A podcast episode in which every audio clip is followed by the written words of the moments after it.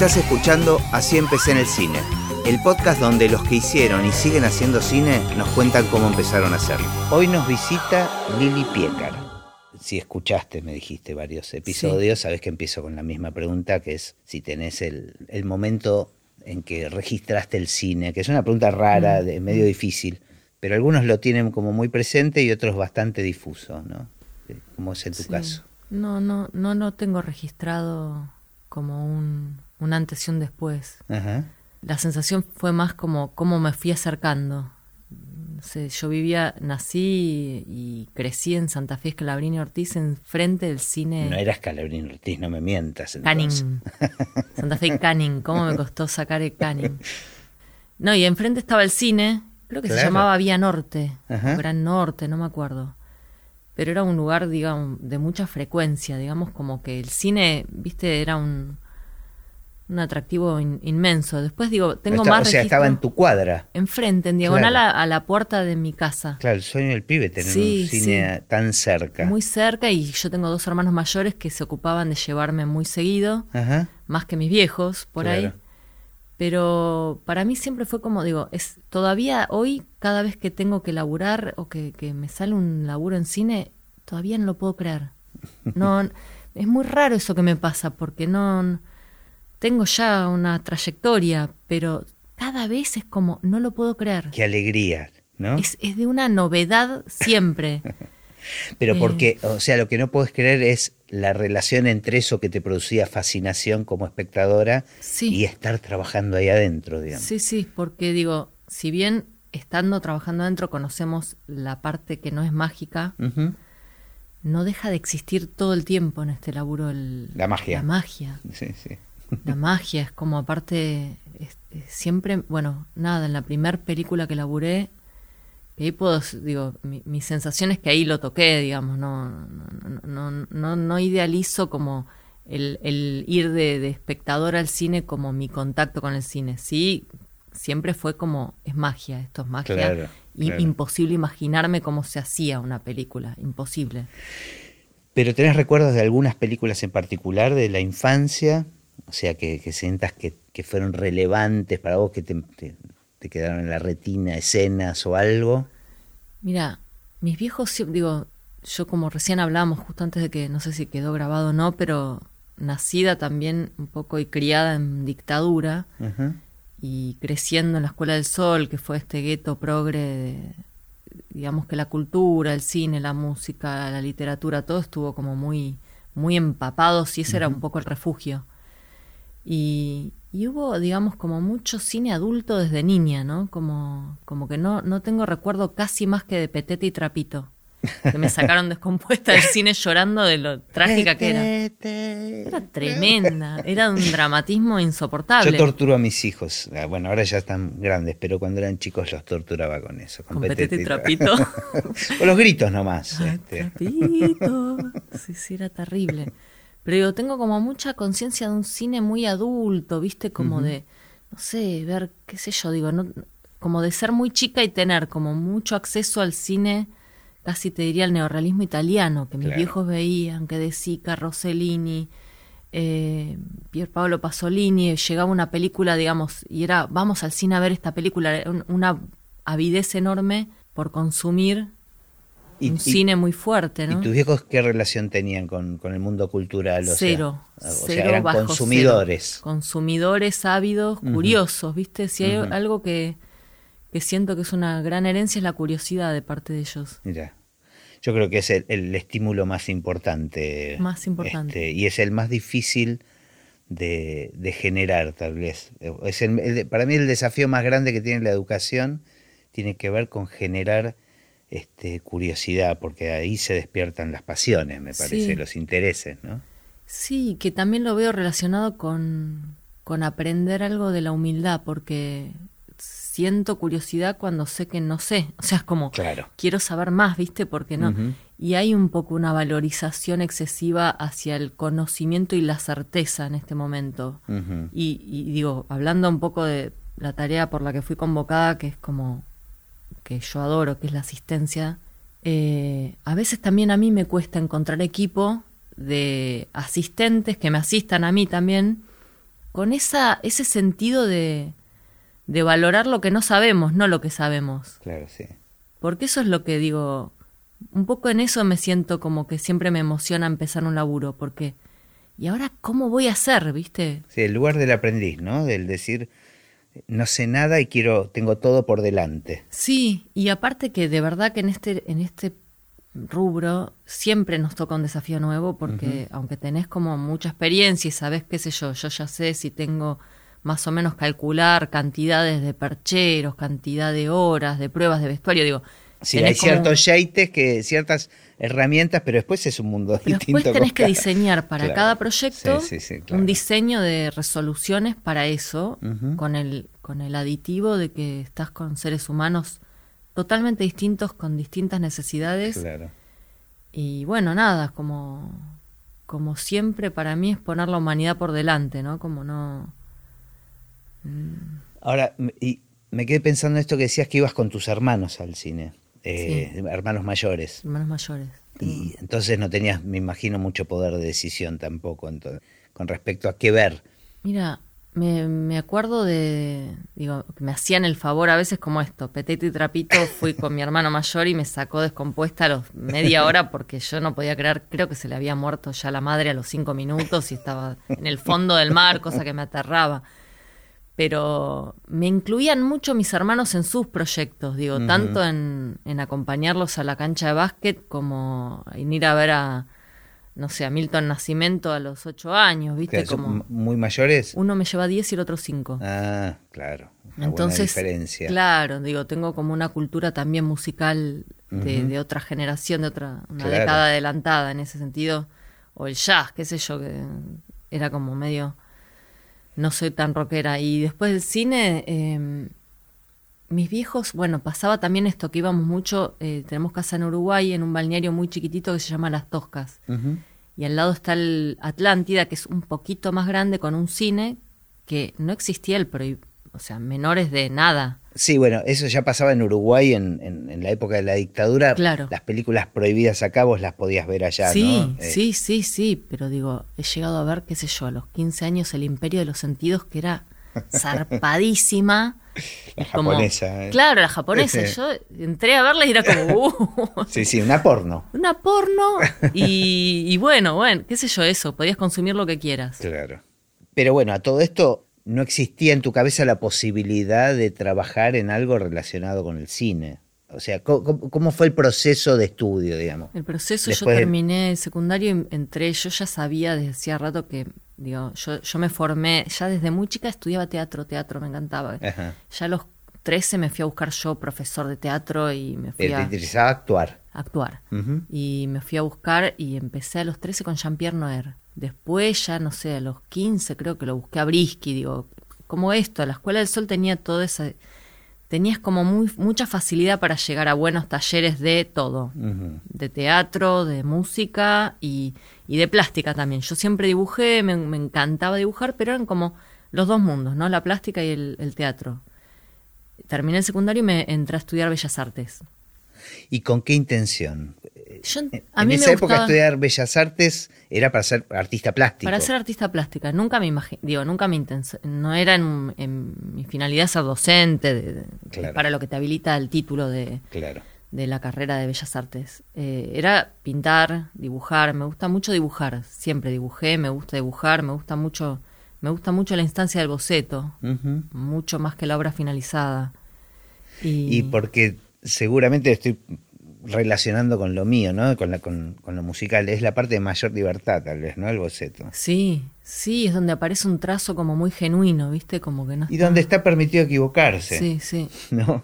Como... Sí. Es de nuevo esa, esa, esa postura del, del aprendiz en el sentido de que, bueno, acá todo, para, todo está abierto para, para adelante. Claro, claro. Alguien me puede marcar cómo hacer esto mejor, o, por dónde puedo seguirlo, cómo crecer con esta obra. O me puede decir que esto no sirve para nada. Sí, sí, sí. En esa instancia no es un problema. Exacto.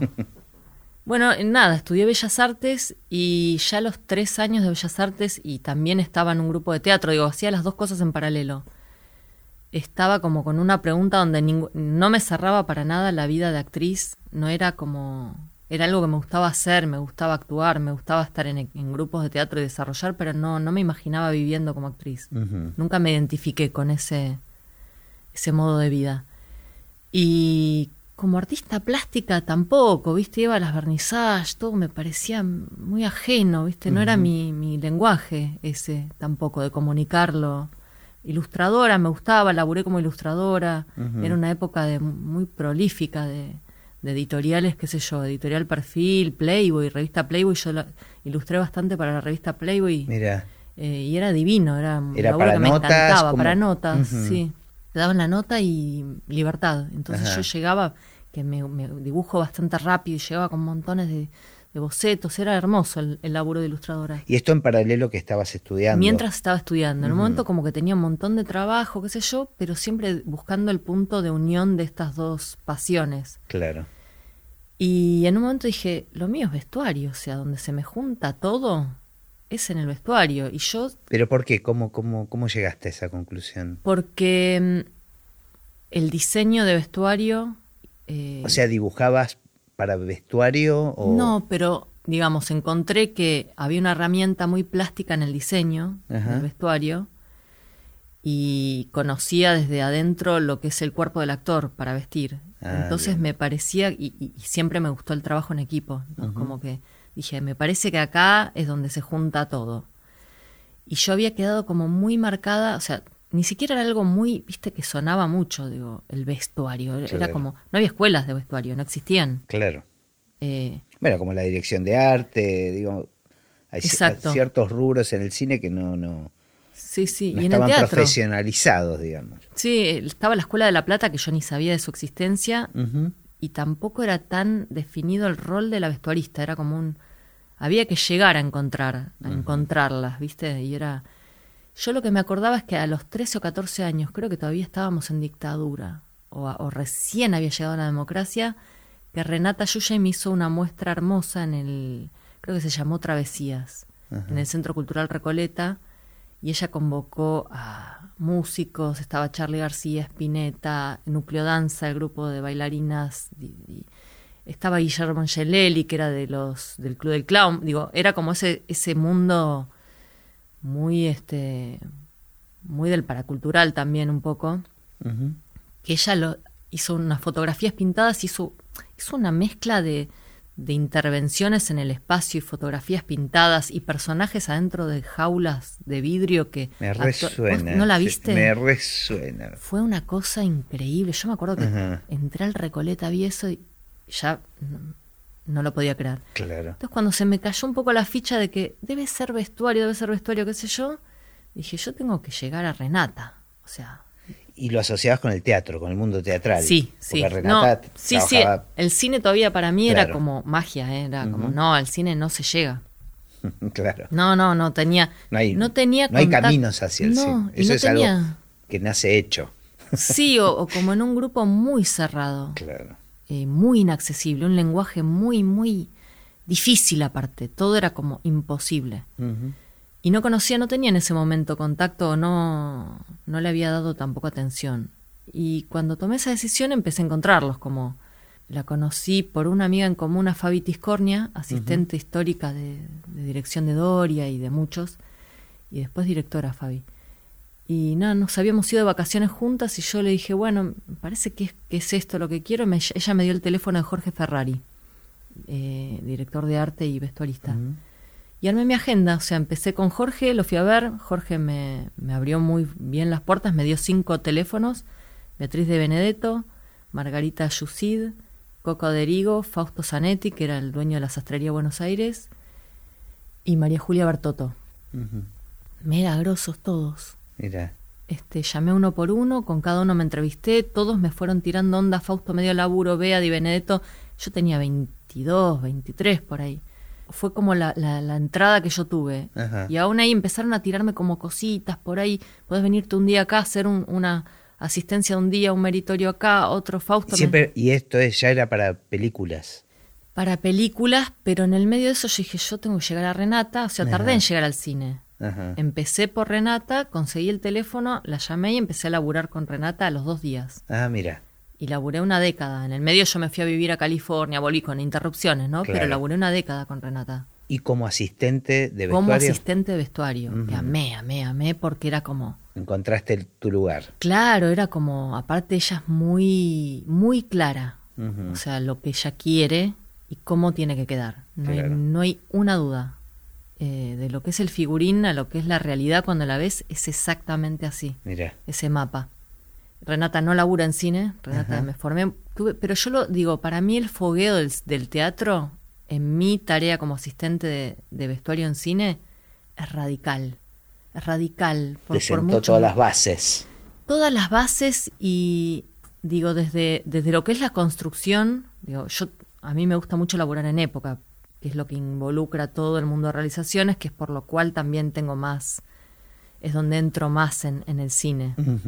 Y eso me lo dio el teatro. O sea, todo lo que es realización de época, todo lo que es desarrollar un proceso de, de- desde el archivo hasta la búsqueda de materiales, hasta el vínculo con el realizador, las pruebas de vestuario, todo ese proceso lo, lo tengo gracias al teatro. Mira, Y, y es una gran diferencia, o sea, poder llegar así a una prueba de vestuario en cine y de un personaje de época. claro. ¿Te acordás cuál fue la primera este, obra? La primera obra de teatro Sí. que laburé con Renata, laburé en el Luna Park, Ajá. Hice el primer meritorio en Cuaraí, un, un mega espectáculo con Julio Boca y Eleonora Casano. Wow. Hermoso. No podías creer que No estabas lo ahí. podía creer, no lo podía creer. Me acuerdo que terminé y nos regalaron una remera de Cuaraí y yo no me la pude sacar por un mes. Estaba como, Qué claro. lindo, qué No, lindo. no, aparte era, terminaba, tenía mi lista de tareas y terminaba y la terminaba 100 años antes de lo previsto y dame más, dame más, Claro, quiero claro. más. Todavía el cine ahí no aparecía. En paralelo después fue apareciendo y fuiste buscando No, como siempre, viste, una, hay cosas que buscas y otras que que ah, te, te llaman a vos. Sí. Sí, porque, bueno, yo qué sé, también es tan azaroso como cada uno llega al, al cine. Bueno, en ese, en ese trabajo yo trabajé como meritoria con Renata y hice la, asisten- la asistente de Renata, era Cristina Tabano, que acababa de ser mamá. Por eso yo fue como un milagro, porque yo quería más, más, más, y ella no la teta. más. Entonces, eh, he sido una, una, una gran compañera en ese proyecto.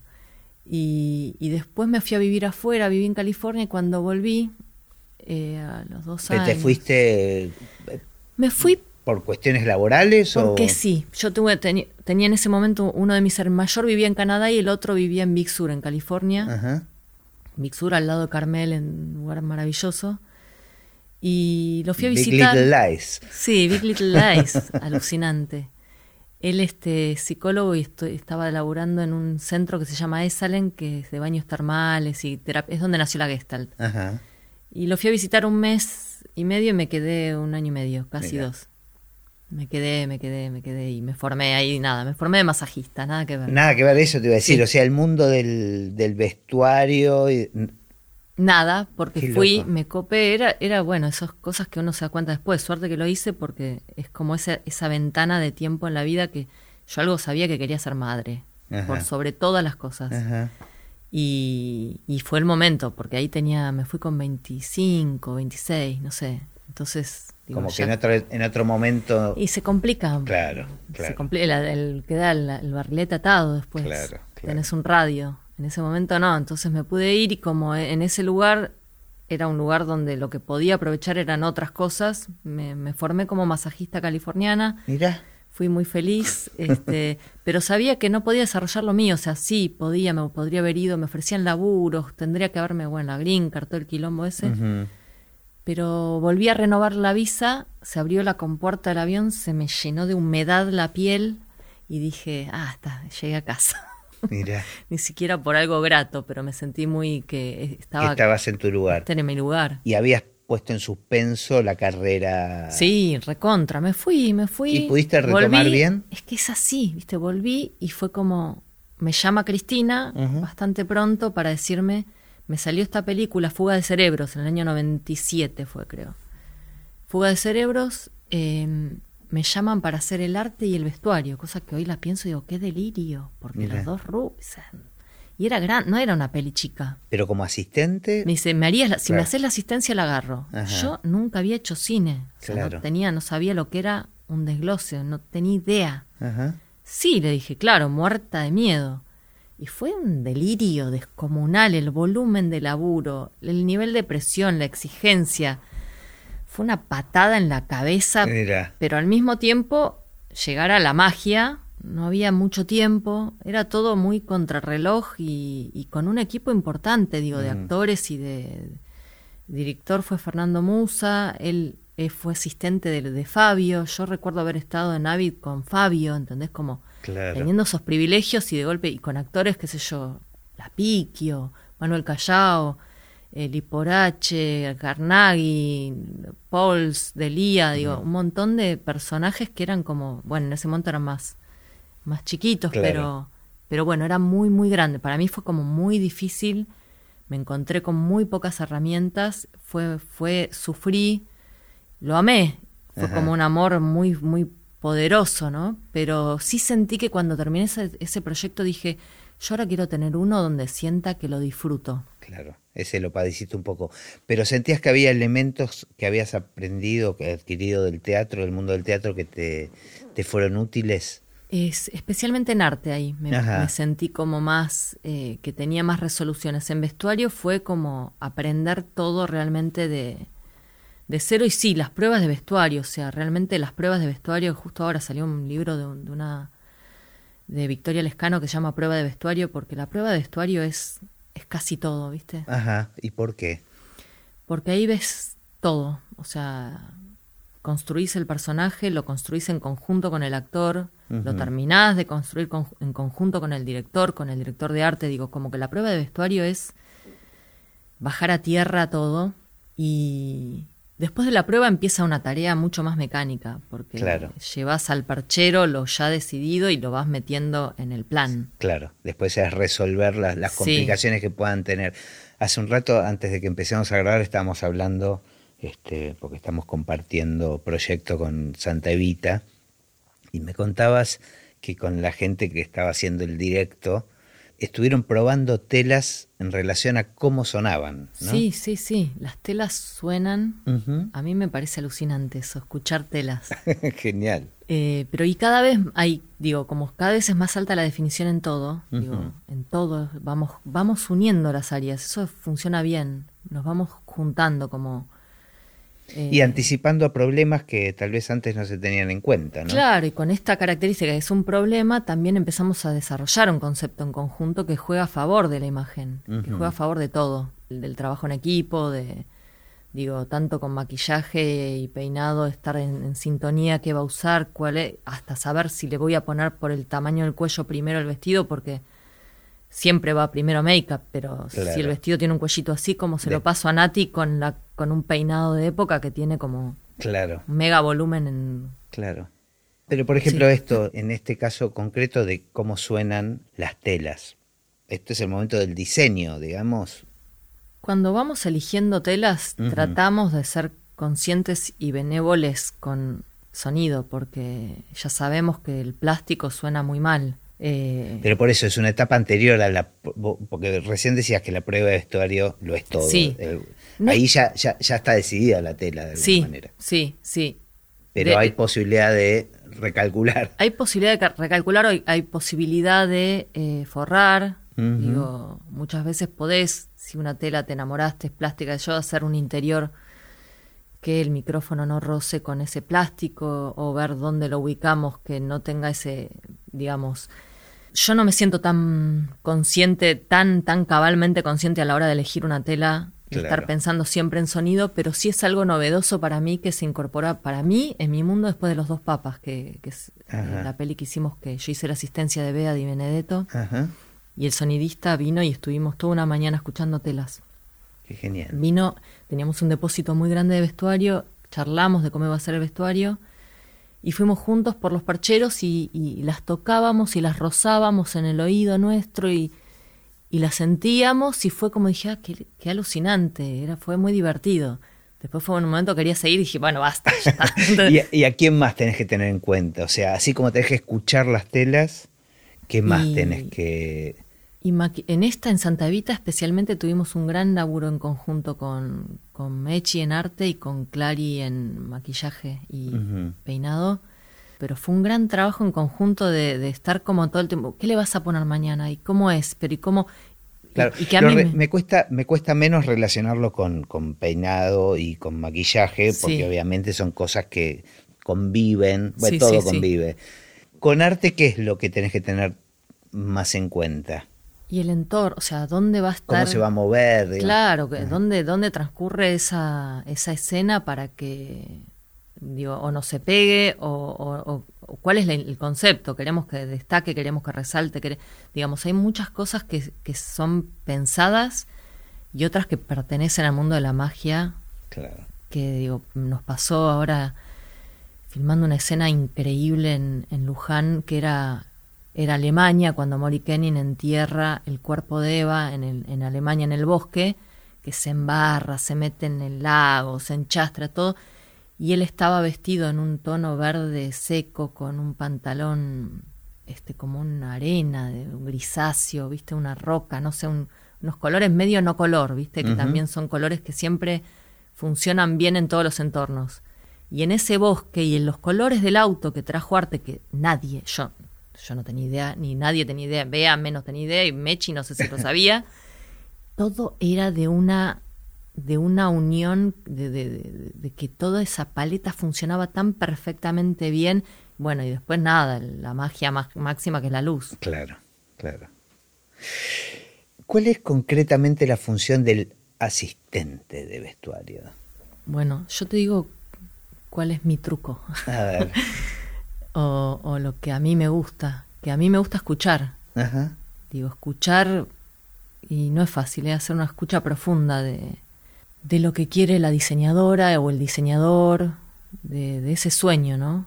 Como hacer una escucha profunda, incluso acompañar la confusión total, tiene que ver con escuchar y acompañar con mucho respeto, muchas veces la presión de, del cine y de la agenda a mí no me deja y tengo que bajar a tierra violentamente las cuestiones como decir, bueno, está bien, no sé si es soñado, si, si, está madura la decisión o no, pero yo mañana tengo que clavar una prueba de vestuario porque no llego al set sino.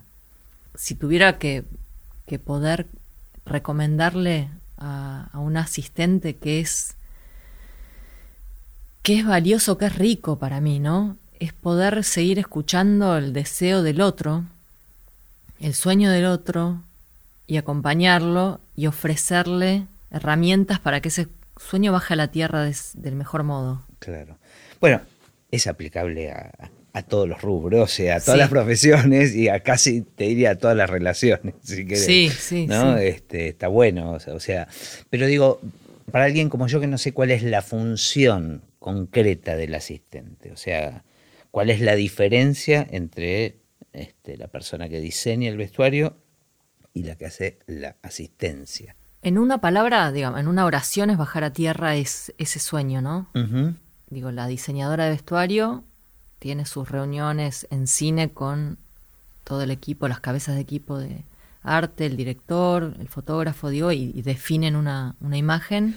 En general, la asistente no participa de las reuniones de equipo, sí, sí, de cabeza de equipo. Sí, sí, ah. hay, de todo, digo, he estado en muchas, digo, he estado en, algunas que no quería incluso porque eran muy, muy expuestas porque, no sé, Netflix, viste, que te ponen situaciones que tenés que estar con una videollamada hablando en inglés que, bueno, no, o sea, en algunas, este, estoy, estoy en muchas, muchas, muchas, digo, y en Santa Vita estuve en muchísimas porque también coordiné, entonces estuve como muy como como nexo de, dirección y de arte de, todos los mundos. ¿Y varía la función de acuerdo a quién esté haciendo la dirección este, de vestuario, el diseño de vestuario? Sí, totalmente. Yo digo, yo no, no puedo dejar de, decir, digamos, yo, yo tengo la maravillosa suerte de tener tres maestras y amigas que son Renata Yusheim, Valentina Bari y Beatriz de Benedetto,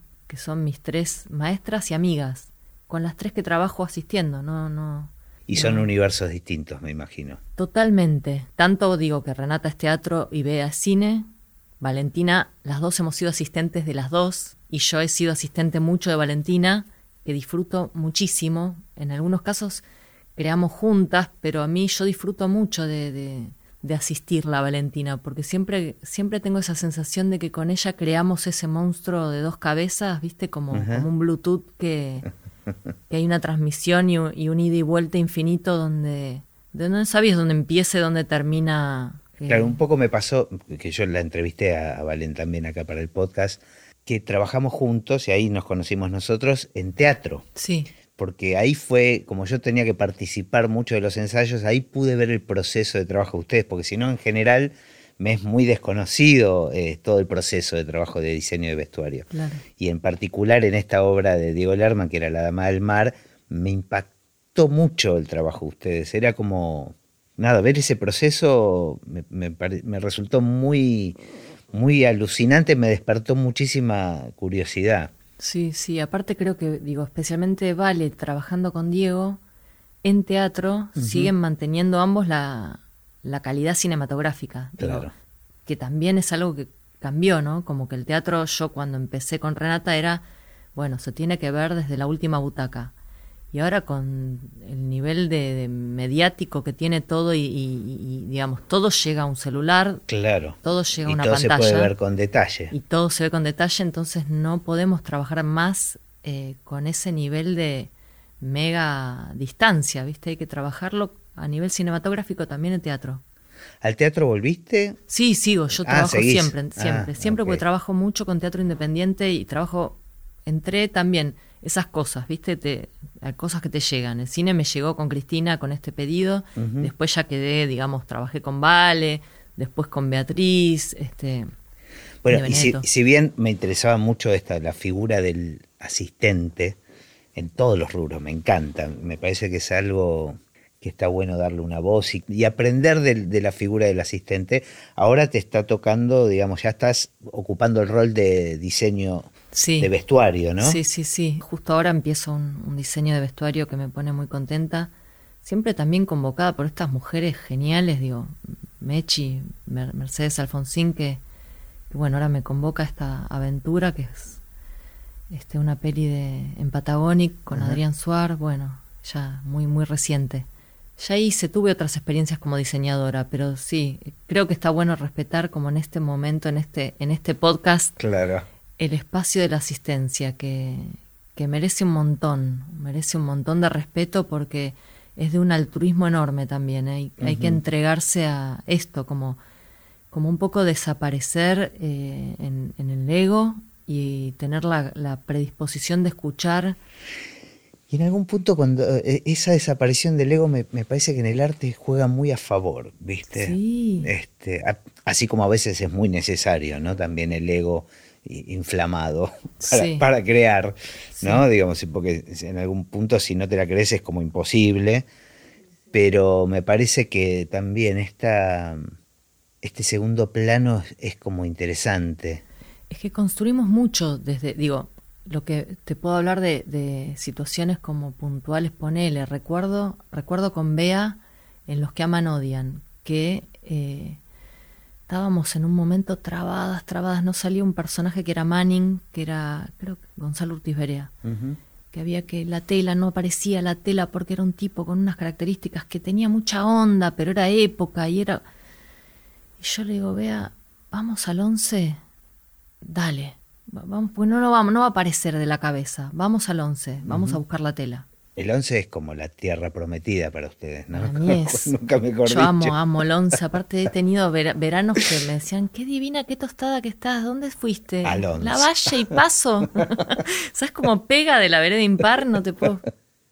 Este, y, y nos fuimos al 11 a un local que amamos, que es histórico, Gastón Textil, que es gigante, con sótanos, que no, no terminás en 40 años de, recorrerlo y al mismo tiempo voy con los ojos cerrados y encuentro la tela que hice una película hace 10 años. Mira. La encuentro. Es increíble. Me, tengo el premio tijera, voy con mi tijera y me corto las muestras yo, cosa que no, te dan muestras en once ya. Y fuimos con Bea Gastón y Bea empezó a recorrer a recorrerlas, meter la mano, tocar los rollos, qué sé yo. Yo me acuerdo que la vi meter la mano en un tubo, sacar, sacó a Manning, sacó al personaje. Mira, apareció ahí. Apareció ahí. Y salimos y me dice, claro, la inspiración está en la calle.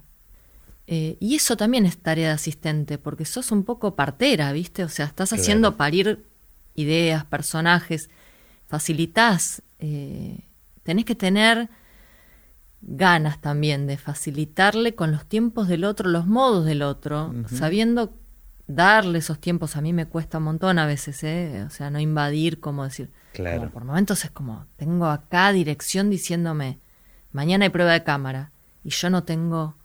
Claro, definidas un montón ¿Qué le voy a poner en la prueba de cámara? Entonces tengo que meter presión. Digo, hay momentos horribles del rol del asistente que es meterle presión al diseñador. Ahora, con toda esta información y habiendo tenido tanta experiencia como asistente, ¿cómo elegís tu asistente? Ah, es un rollo. Me imagino. Me da risa porque no, bueno, es, eh, van apareciendo, ¿no? Y ahora algo que yo digo, yo, yo personalmente valoro mucho esa curiosidad. La curiosidad eh, y la humanidad.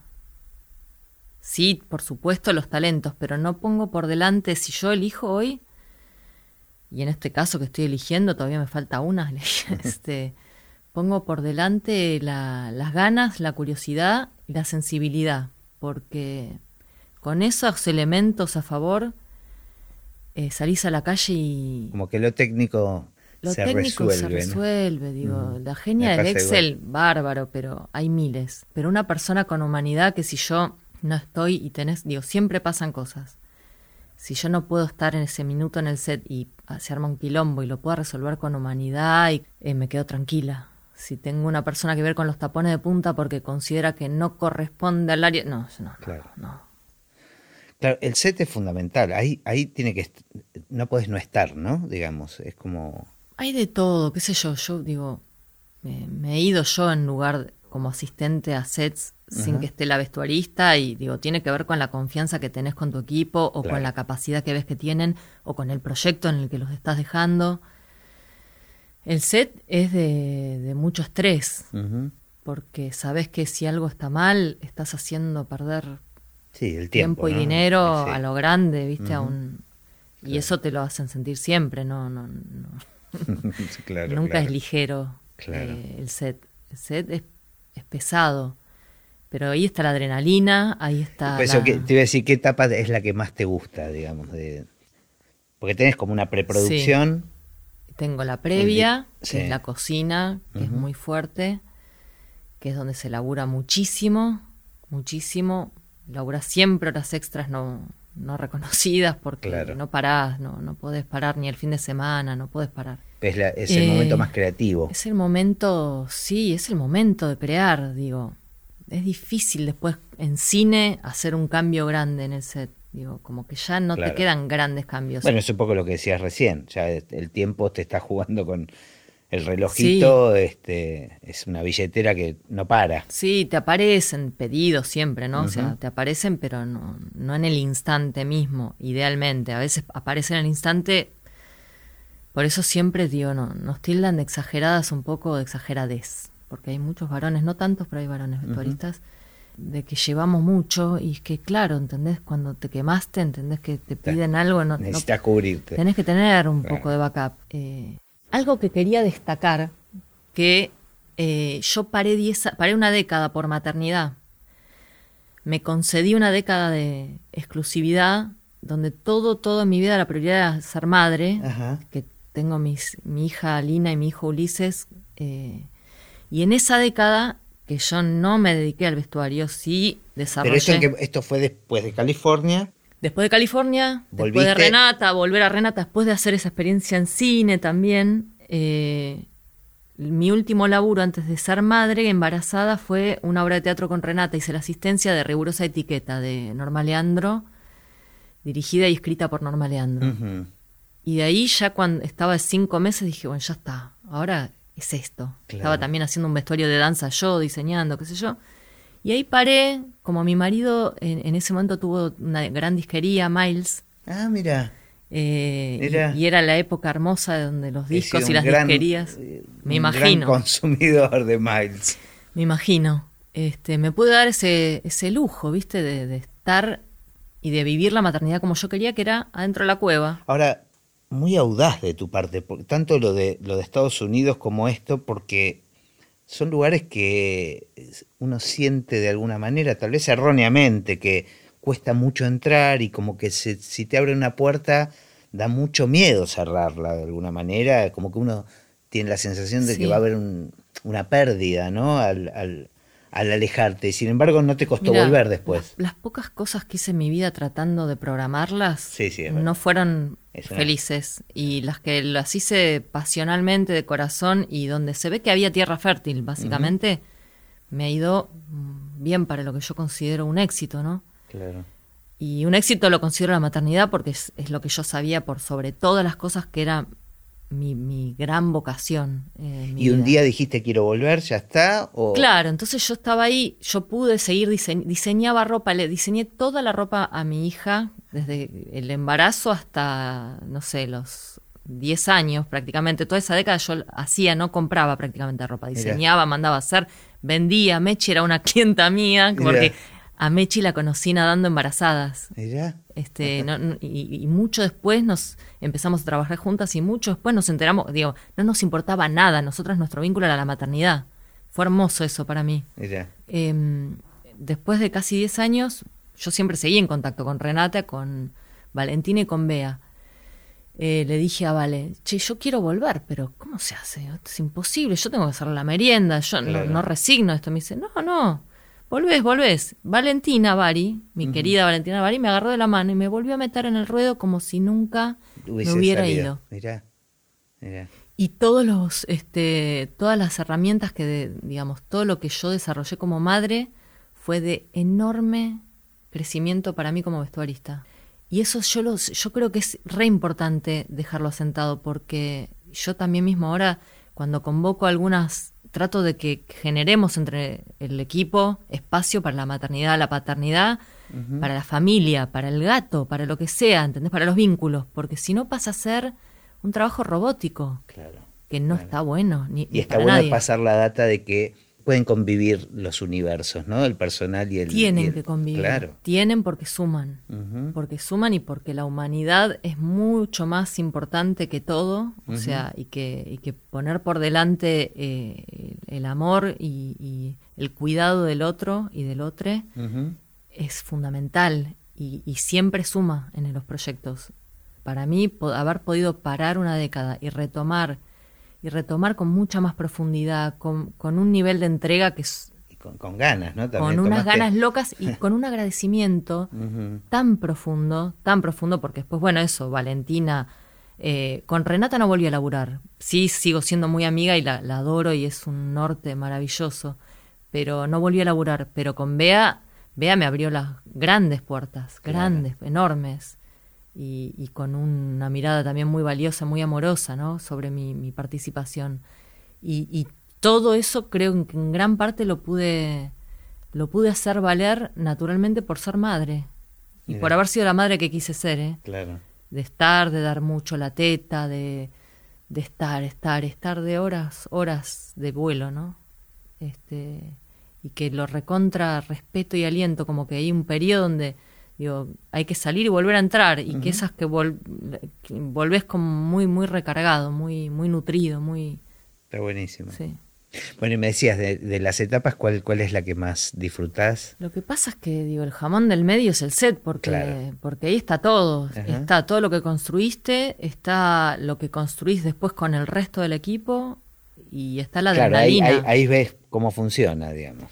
Claro, el monitor, ahí ves todo. Después, en las etapas de postproducción, eh, no te metes, o sea, es, es, toda una etapa que, que, ciega para vos de alguna manera y te reencontrás mucho tiempo después con el, en el estreno, digamos, en la pantalla. Sí, sí, está el cierre, o sea, nosotros terminamos última de rodaje, después nos queda el cierre, devoluciones, inventarios, este, cierre final eh, administrativo depende del tamaño de la peli, digo, ahora en Santa Evita, que fue muy grande, fueron eh, tres o cuatro semanas. Mira, es interesante que es todo un, un universo, el de la devolución.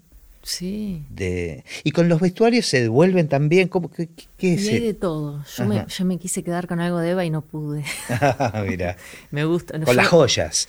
Las joyas fueron todo otro tema, porque Me imagino. vino- vino- eran reales, o sea que venía la joyera, estaba en set, ella se las ponía, se las sacaba y se las llevaba. Era todo un día de, de alquiler de joyas con Con custodio, digamos. custodio, Claro. y, y lo agradezco porque era otra enorme responsabilidad que yo ya no quería más. Claro, claro. No, así que fuimos todos, éramos la comitiva Eva con, con, en Santa Evita. Yo que yo tuve la, la dicha de, en, en, en todo este proyecto, además de coordinarlo y asistir a, a Bea, eh, desarrollar Eva.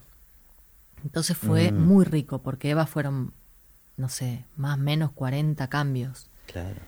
en, Tremendo. en, en cinco décadas distintas. Y donde era muy importante dentro del personaje original, digamos, Todo contaba un montón, cada de- decisión, cada botón contaba un montón de por qué era eso para Eva en esa escena, en ese momento y no otro.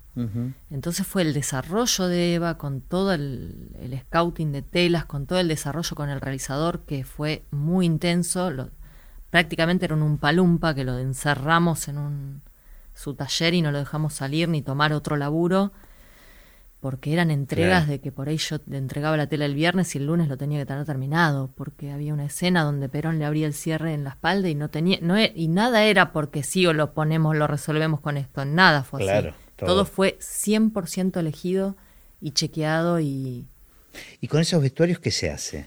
bueno, este, en este caso de Santa Evita, Eva y Perón son intocables y están en, en Disney non-stop, Ajá. inventariados, todo muy, muy cuidado. eh, y después hay de todo, hay mucho que fue Pero alquilado. eso, eso, eso se guarda, o sea, Mira, la verdad que cuando termina, en general, muy poca gente le, le importa el vestuario, lo que quedó. Ah, Te mataste, te mataste, te mataste, trabajando y después fue como, ¡fum! Se, se terminó la magia, ya está, no le importa a nadie. No sé, en cada caso las productoras en general no se quieren quedar con nada. ¿y a vos te gusta quedarte con algo A mí de cada sí, producción? para mí es, es como la historia de, de mi vida, ¿viste? Quedarme con algo, está todo cargado. Mira, cuando hicimos con Vale el, el encuentro en Guayaquil, que eran San Martín y Bolívar, yo con lo único que me quise quedar fue con las, los chales, las chalinas de Ajá. cuello, que eran unas telas que nos costó un montón encontrar y que las ambientamos y qué sé yo, pero sobre todo porque fue lo que tenían todo el tiempo en escena. Todo el tiempo tuvieron eso. Y yo me, me las Claro, quedé, En una forma de quedarte con sí, algo. con algo muy cargado de esos personajes. Mira. Y en general se pierde o se, y se Mira, a veces eh, hay eh, depósitos de vestuario que tienen ya como ciertos perfiles, viste, algunos se quedan con esa Claro, tal vez las prendas. productoras más grandes que producen este, pueden llegar a reutilizar. Sí, en general se los terminan o comprando o heredando o absorbiendo eh, depósitos de vestuarios de vestuaristas, Ah, mira. después lo alquilan. Claro. O sea, después yo ya sé que, por ejemplo, tal tiene tal de tal película de época. Lo podés recuperar. He vuelto mil veces yo a Patagónica a pedir de los que aman odian, porque habíamos hecho, por ejemplo, un traje de época de Portalupi, que es un una extra, extra large, que es muy difícil de conseguir Claro. época en ese tamaño. Y yo iba, pedía, por favor, préstame el pantalón de Portalupi, que entendés, como que sabes a dónde vas, ya, Claro. ya somos bichos que. Y tenemos unos grupos también donde nos vamos participando, de donde, donde están algunas cosas. Qué loco. ¿Cuántos universos que uno desconoce? Desconoce. Bueno, a mí me pasa con ustedes, con Sí. sonidos, o sea, excepto ese, esta nueva diversión de escuchar telas y de ir conociendo un poco más como, uy, me olvidé de avisarle al micrófono que ahora le, no sé, le saqué esto y que le tengo, Claro. lo tiene que volver a poner y qué sé yo. Eh, Bueno, yo, yo me, me estoy armando con este podcast mi propia escuela de Claro. aprendizaje de todo esto. Y los que quieran aprender tienen que escuchar el podcast. Sí, básicamente. yo a mí me encantan tus podcasts, me encantan, los disfruto un montón. Muchas gracias. Yo disfruto mucho, mucho de grabarlos, la verdad.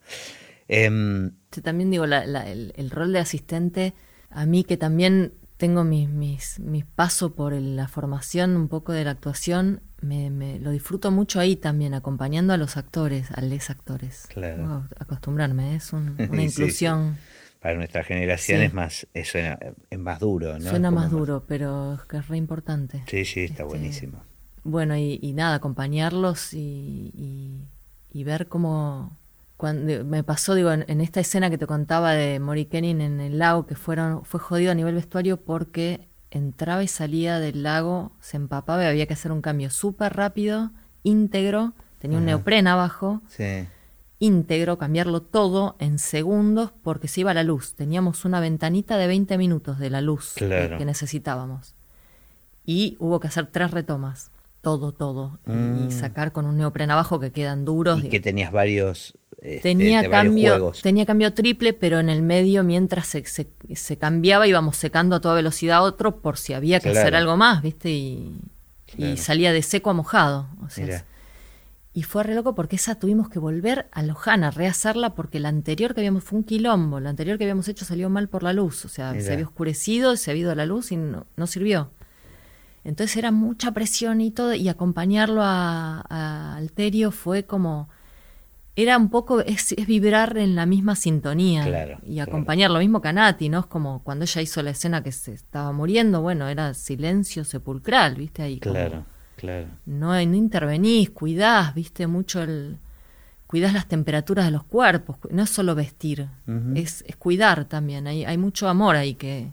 Sí, sí, entender esto que decías, ¿no? La frecuencia que, en que está viviendo el actor para poder acompañarlo y resolver los problemas que hay que resolver. Claro, de la manera hasta que le sacas una bota cuando él está todavía en estado de un tipo que acaba de enterrar un cuerpo y lo tenés que hacer acompañando que ese estado se mantenga, porque el cine es así, no te es crudo, ¿no? Claro imprimió. Sí.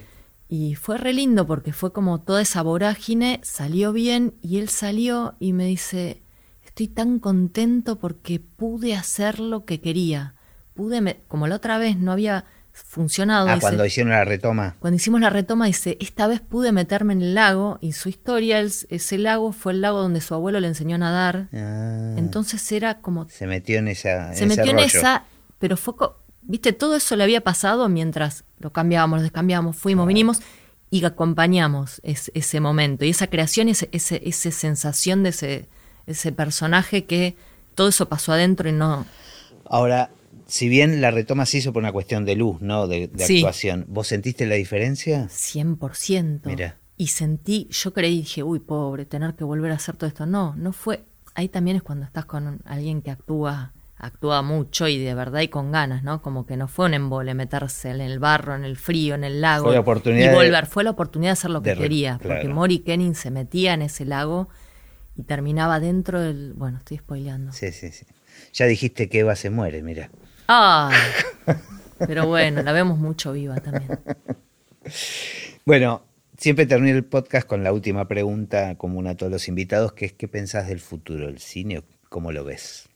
No, tengo un deseo que, que tiene que ver, digo, las series nos permiten también, digo yo, esta, la Santa Vita fue la primera serie que trabajé, nunca había hecho un proyecto tan largo, con un rodaje tan largo, fueron casi cinco meses, es muy largo, cuando laburas en series es una vida.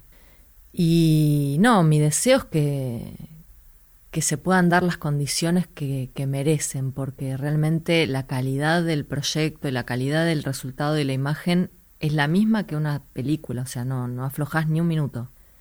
Y eso a veces en series requeriría del doble o el triple de equipo, porque es muy desgastante este, estar al pie del cañón, al mango, en set, cinco meses. Claro.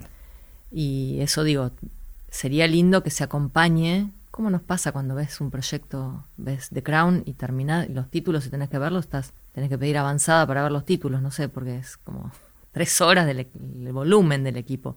Acá estamos acostumbrados a, a laburar con menos y, eso, eso como deseo sería lindo poder hacerlo como con más condiciones para disfrutarlo porque es... Claro, si el mundo va para ese lado... si el este, mundo va para ese lado, démosle... La importancia que tiene, claro, no es lo mismo que... No es alargar un poquito un largometraje. No, no.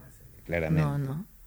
No, y aparte es re lindo porque te permite desarrollar mucho más, digo, un personaje, ¿viste? Es esto, una Eva de tantas décadas. Claro. Eva de los 20, de los 30, de los 40, de los 50, Eva muerta, este, te permite una profundización y un desarrollo hermoso. Bueno, muchísimas gracias. Bueno, vos por invitarme. Placer, muy linda, muy linda la charla.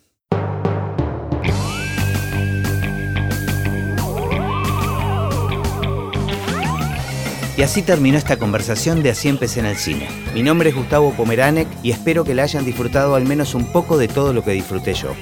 Recuerden que se pueden suscribir para escuchar todos los episodios que vamos subiendo en asíempecenelcine.com. También nos pueden buscar en Apple Podcast, en Spotify o en cualquier otra aplicación de podcast. Los espero en el próximo. Chao.